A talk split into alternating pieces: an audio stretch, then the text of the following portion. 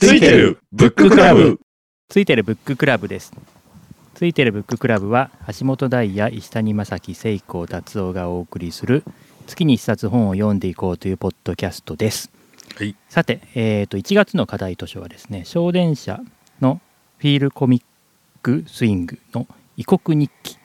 という作品をレビューしていきたいと思います。でこれはですねえっ、とそうですねフィール・ヤングっていう、まあ、女性誌ですね。あの2017年の6月から6年くらいですね。2023年の6月まで連載されていて、まあ、全部で単行本全11巻出ていてもう完結している作品になります。でまあ2024年今年ですね。あの実写映画化されるというようなうん話題作で、まあ、いろんな賞も受けて、あのいる有名な作品です。でえっ、とまあまああらすじとか、まあ、大まかな概略というと,、えーとまあ、人見知人見知りな小説家がいてその牧雄さんっていうんですけれどもその方の、えー、と姉夫婦が、うん。えー、と交通事故で事故死をして残された姪ですね。朝ちゃんっていうあの朝昼晩の朝の朝なんですけれどもがいて、まあ、その2人がまああのまあいろいろあって、まあ、同居してえ生活していくと。で年齢も性格もね考え方も異なる2人っていうのがまああのいろいろとまああのありながらもあの、まあ、仲良くしていく仲良くなったねみたいなセリフもあったりはするんですけど。もあでも基本的には主でただまあその主役は朝ちゃんの方ですよね。どうそうなんですかね。なんかどっちが主役なのかっていうのは。異国異国日記だから要するに他のところから異国にやってきた女の子の日記っていうまあ形になってる。語り部的な感じなところもそうですからね、うん。うん。で朝ちゃんが主人公かな。はい、という感じの2人のあのストーリーです。でですねまあなんかその、まあ、朝ちゃん自体は、まあ、両親が死んだっていう、まあ、ドラマチックなことはあるんですけれども本作品はなんかそれ以上なんかすごくドラマチックなこう激しいことが起こるってわけではなくてまあなんかまあ心の動きとか淡々と追っていく感じな、まあ、穏やかなあの進行になってはいます。でまああの物語途中途中でもそうですね、まあ、ジェンダー規範だったりとか LGBT だったりなんか生きづらさであったりとかあの世の中の不公平とかそういうまあなんか時々のね時事ネタなんかも取り込んでたりはするんですけれど、まあ、物語の流れの中で自然消化されてるし、まあ、それ自体がまあなんだろう、うん、朝ちゃんのそのあの成長に絡めてみたいなところもあったりするっていうような感じなストーリーになっています。でまああのまあなんだろう全体のテーマとしては、まあ、感情っていうのは自分のものであって誰にも侵されないんだとかなんか、まあ、そういうようなあの、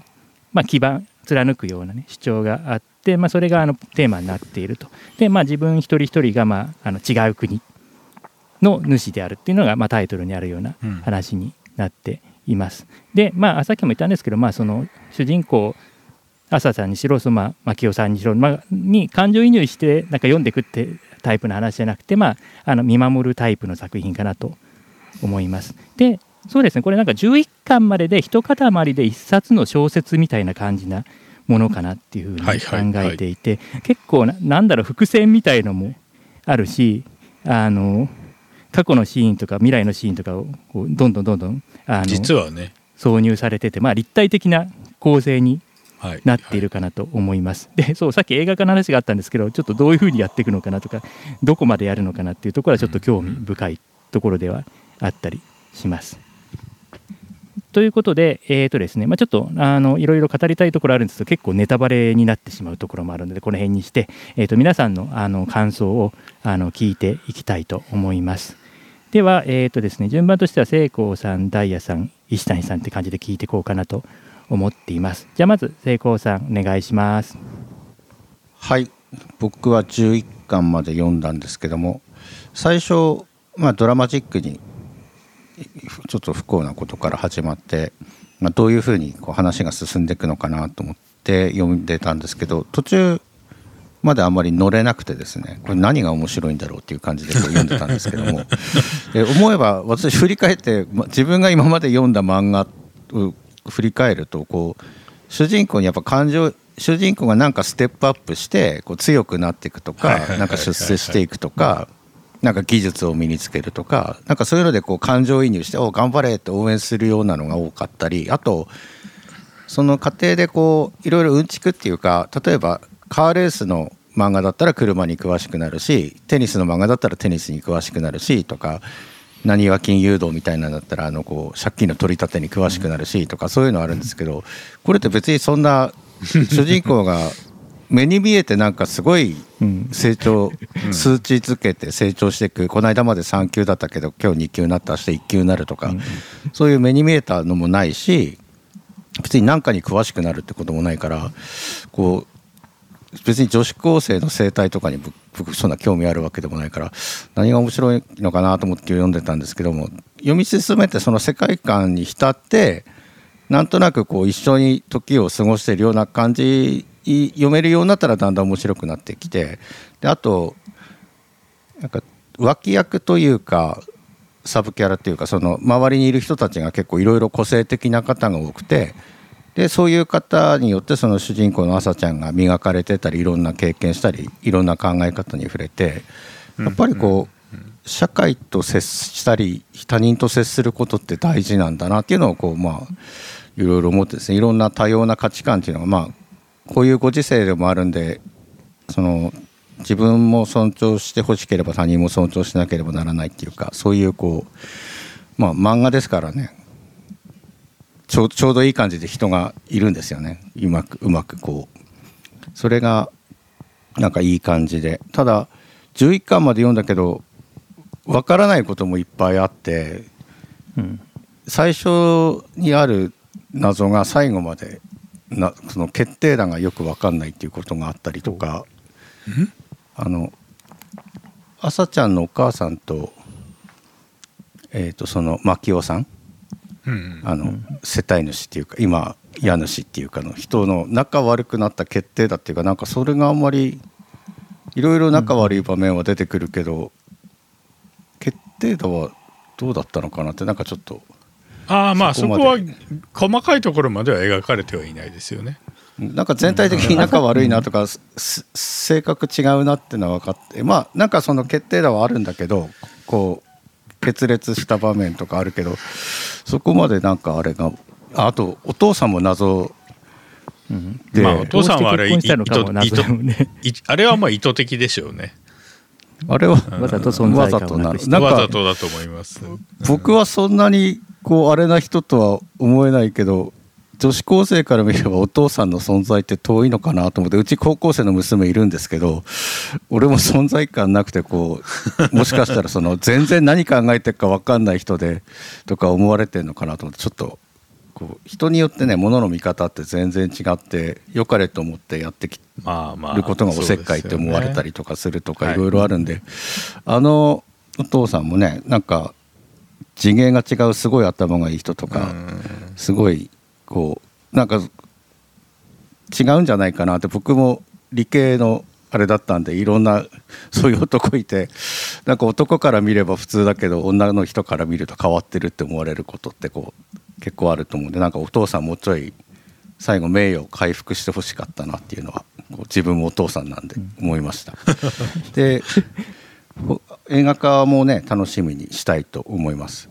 星なんですけど星は4ですね。まあ面白かったんですけど何が何でも無理くり読ませるかっていうとまあ別にこういうあるけどどうって言って、うん、興味あったら読むといいよって感じかな、あの映画化もされるしっていう感じで、もう必読です。2022年20232014トータル3年間の中で一番ですって感じの押し方の本でもないかなっていう感じがしたんで4です。はい以上です。はい、ありがとうございます。じゃあ次、えっ、ー、と、ダイヤさんお願いします。はい。えー、っと、そうですね。私は5巻まで行って、えー、まで読んだんですけどね。で、まあ、後半なんかすごい展開がある的なもうちょっとダイナミックな展開があるというような話もちらっと聞いたんですけれども。ダイナミックではないですダイナミックではないんだ、うん、あの要は関係性が変わってくるっていうところなんで。うん、なるほど。うんあんまりこう入り込めなかったというのが正まあ、あ直なところと、で、まあ、若干のネタバレでいうとちゃんと第1話と最終話はちゃんとつながってるので、ああ。そうですね。はい。うんそうですね。はい、あでそれが要はそのタイトル回収になってるので、ああ、はいはい、という意味では、まあ、最後まで行った方が面白いあ本ではありますね。はいはいまあ雰囲雰囲気雰囲気かなと雰囲気がいいのかなというあのーえー理解をしました。でどうもその主人公たちに感情移入がしにくい、えーなというふうにあの感じました。でうんまあそうですね。うんなのでどうなんだろうな。なんかそうだな。なぜ入りまあ私そのいろんな文学とかも読んでいるのであの別にこういう人間関係の話はあの面白いこともあるんですけれどもこの話ねなんかややぬるいっていう気がしてですね。あのいろんなテーマも持ち込むんだけれどもどれもちょっと弱いなっていう気がしました。じあのなんだろう。ジェンダーとかマイノリティとかの話もあるんだけれども、その辺はそうですね。深掘りはしてないよねさらうにってか。ん、そこがやや海外文学をばかり読んでいる私からするといや弱いねっていうのであのそれで、うん、あんまり読まなくなっちゃうっていうのがまあ、あるそこは主軸ではないですからね。ああ結ま局。あ、朝ちゃんは普通の人っぽいっていうのがまあなんていうのこう全体ですもんねこうああ。いろんなのにこうたまたま不幸なことには巻き込まれたけどそれ以外は普通でありたいっていうかなんていうかこう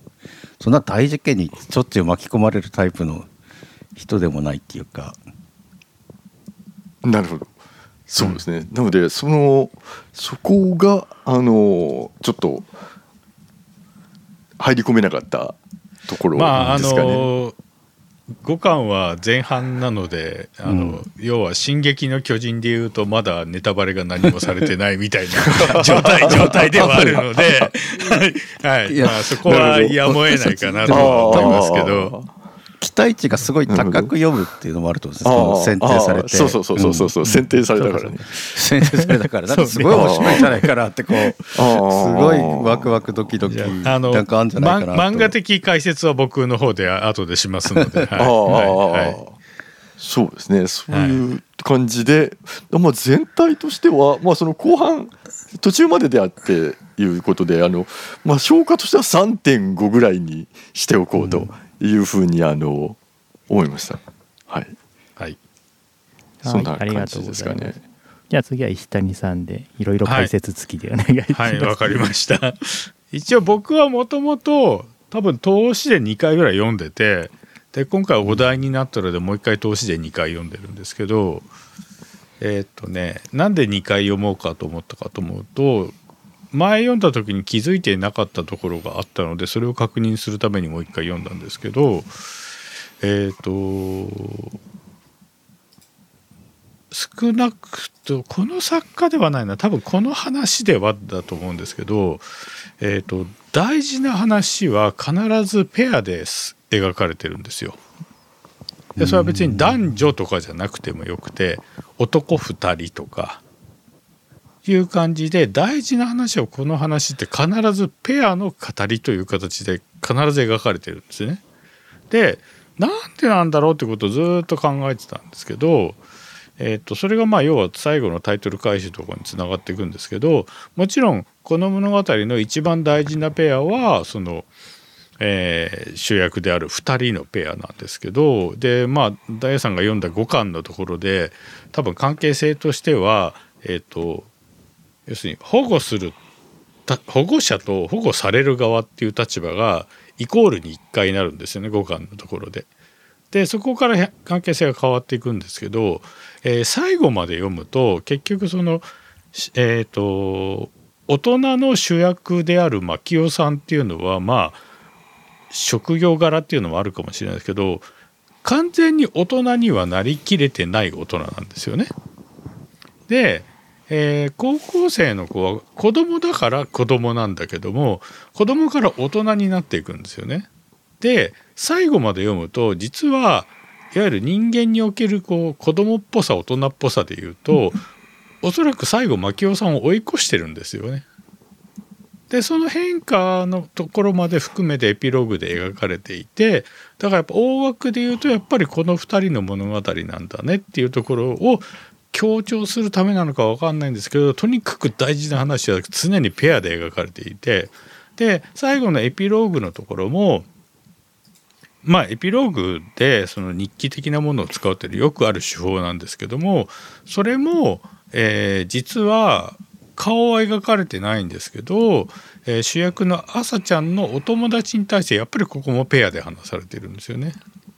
で最後にタイトル回収で、えー要するにおそらくその時点では昔こういうことがあってねっていう話っていうので「異国日記」というタイトルが回収されていくんですけど、えー多分その2人大事な話は1対1で話さなければいけないみたいなところを多分この人が一番描きたかったのかな。っていうところを主役主軸にして置いてみると、えー一人でいるのは亡くなったお父さんとお母さんだけなんですよね。それ以外の人たちは必ずペアでセットで描かれていてでそこもまああの時間が止まってしまった人たちと今生きてる人たちっていうのの描き方の書き分けみたいなのもちゃんとされていてでまあ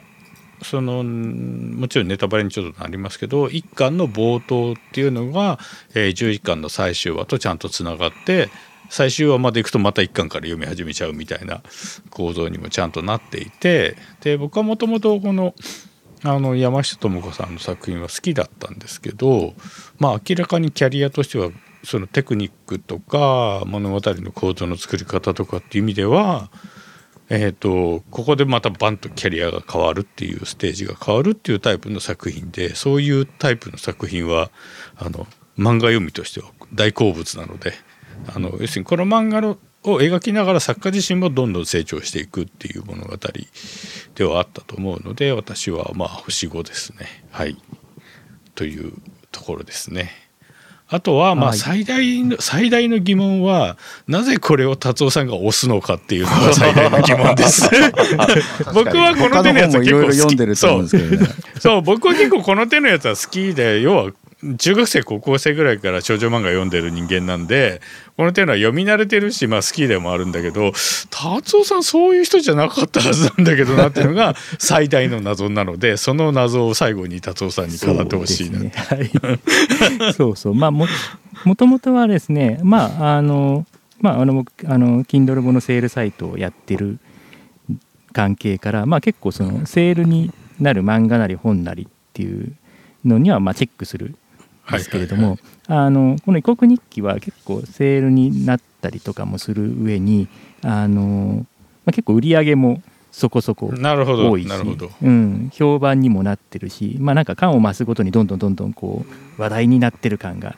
あるっていうところもあって、まあ、ちょっと読んでみようかなっていうのであの読み始めたと。でまあ結構ねハマってしまって最初そうか最初読み始めた時は何巻まで出たかな？7巻か8巻くらいまで出てたのかな、うん。ちょっと一気に読んで、まあその後もなんか時間がある限り途中の巻のここを見てとかいう感じであのパラパラと見る感じになってます。でえっ、となんだろう僕前話したかもしれないんですけどあんまりそのなんだろう激しいストーリーみたいのがちょっと苦手なところがあるのでなんかそのドラマとか映画とかそういうなんだろうドキドキハラハラストーリー系なのがちょっと苦手なところが、なるほど。だから小説とかドラマとか映画とかそういう物語系が苦手なんですね。ただこれこの異国日記自体はなんかそういうそのなんだろううんなんて言うんだろうドキドキ的な揺らされ方はしなくて、うん。まあまったりとあのしみじみと楽しめるっていうところがまあ、るので一応ねまあ恋愛っぽいものもあるけどいわゆるねあの若いそうそうそうそう。燃え上がる恋愛ではないっていうね。そうそうそう。いうのが主軸ではないじゃないですか。なんか生活プラスなんかどう生きるか的なところが、まあ、淡々とまあおまけでいろいろあるんだけれどもあの貫いてるってところがなんかこう安心して何度でも読めてしまう的なところがあるっていうところがありました。ということで、まあ、ちょっとまあ押してみたんですが、まあ、エッセイ的な感じなイメージで読んでたりはたところもあったりはするんですけれども。はいはいですね。うん。でまあえー、とそうですね、まあ、せっかくなんであの僕のその推し推しポイントというかなんか良かったなというポイントだけ話しておくとですね。あのやっぱり一番良かったのはあのコンコースで歌ったあの千代ちゃんっていうあの医学部の受験をどうしようかっていうところで、うんあの辺の一連の流れとでそれがそれ7巻なんですけどその後終わってその8巻になるともういきなりそのカミングアウトの話になってきてその辺のそのやり取りとかその、まあ、なりたい自分になるっていうそれもなんか伏線回収みたいなところもあったりするんですけれどもだから7巻8巻くらいがなんか個人的には結構山場でそこ結構何回もあの読み返してたりはします。でまあ、9巻10巻くらいだと、まあ、あとはまあなんかそうでさっきあの石谷さんおっしゃったようにそのエピローグ的なものだし、まあ、伏線的なものはまあどんどん回収されてなこのシーンはこうよく前に出てきたやつあこれここだったんだっていうのも出てくるしそのまあそうですね。第1話のところですよね。第1話でもあの初めなんとなくあのしばらく慣れてきた頃の話かなって思ったんですけど改めてこう何回か一回読んでみるとちゃんと中3あだ高3の春みたいなちゃんと書いてあるんですね。書いてあるね、だからその実は。2話と1話の間っていうのは結構その2年くらいあの間があってっていうのが、あまあ、確かにそうそのくらいに感覚でこの1話なんだっていうふうに改めて見るとなんかこう気づきっていうのがあるかなと思いました。だまあだからそのなんだろう穏やかな流れでありながら全体的にその読み終わった後になんかこうパズルの回答みたいな感じであこれはこれでこうなってるんだみたいなところがなんかちょっとこう分かるっていうところがなんか面白いなってちゃんとなんか設計されて最後まで書かれてるっていうところもなんか結構お気に入りなところの。エッセイ風でありながらそういう設計は実はちゃんとしてるっていうのが、まあ実に今時の漫画っぽいですよね。うん。なんか多分だから最初からもう最後の話まで全部ある程度決まっててやってるんですよ、ね、大枠はできてたと思いますね。うん。うん。途中なんとなくこの辺は膨らましてる話かなみたいなところもちょっとあったりはしたんですけど、うん。まあ、そんな感じであのまあこういうストーリー的なもので私でも楽しめてしかも何度も何度も、まあ、月1回くらいはもうなんか通して読んじゃうくらいなんかついついハマってしまうというような作品でした。はい、でまああの皆さんいろんなあの意見あるんですけれどもまあ映画もあるのでまあ気になったら読んでください。どうしても読め。絶対必読だって。ことまでは強くは、うん、言えあでも。今ちょっと話聞いてて思ったのはその構造的なとこもう一回見るとそのうんまあ要は11巻の本当最後の方にその朝ちゃんが説教するみたいなところがあるじゃないですか。説教っていうんじゃないけど、感情こう言えばいいじゃないのっていう、うん。うん。あれってもしもともとのお姉さんと仲が良かったらお姉さんが本当は言ってたかもしれないセリフかなっていうのはありますよね。あーはーはーなるほど。うん、そうそうそうそうそうだからお母さんの部分っていうのは実は朝ちゃんにもちゃんと残っていてでそれが最後にああいう形でポーンと提示されて終わるっていうのは、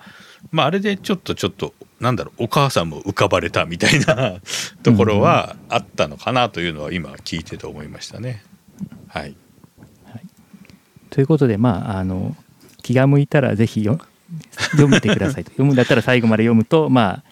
人とん？人いや塊として。あのあ今から読んで何がいいってちゃんと最後まで終わってるってことなんですよ。うあそうなんですよね。そうそうそう。僕ね途中だとどうなっちゃうのかなってこうなんかは悲劇的な終わりだったら嫌だなとか思いながら。そうそうそう。僕ね読み始めた時は多分4巻か5巻ぐらいだったと思うんでまあそちょいそこそこ待たされもしたし、うんどこまで続くんだろうっていうのが一番気になるとこではあったのでそれが割と綺麗なとこで本当ちゃんとスパッと終わってくれてるので、終わらせ方がすごく綺麗だしもうその時点でもう全てそのパズルのピースが、まあ揃ってないのもあるんですけど大体揃うみたいなところも気持ちよかったところあります。あうん。そう僕星は言ってなかったけどもちろん星は5です。あの今まで読んだな漫画の中ではまあベストなうちにの一冊一作品としてあの、うん。入れたいなと思っています。ということで、えーっとじゃあそろそろ終わりましょう。あの今回特日記紹介させて、はい い、ただきました。じゃあありがとうございました。はいあまありがとうございましたはいありがとうございます。